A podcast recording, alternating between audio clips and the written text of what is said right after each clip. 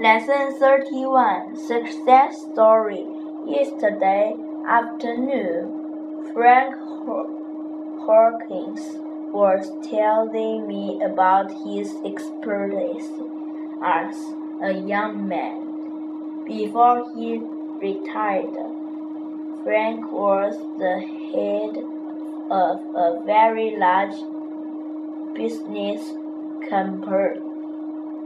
But as a boy, he used to work in a small shop. It was his job to repair bicycles, and at that time he asked to work 14 hours a day.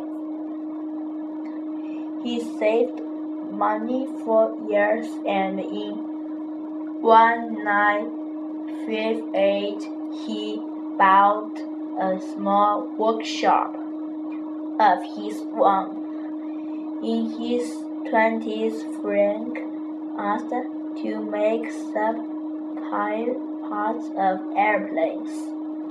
At that time, he had two helpers.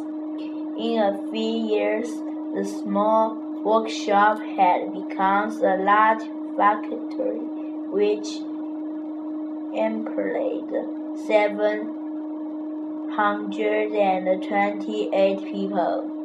Frank smiled when he remembered his hard year, early years and the long road to success. He was still smiling when he when the door opened and his wife came in.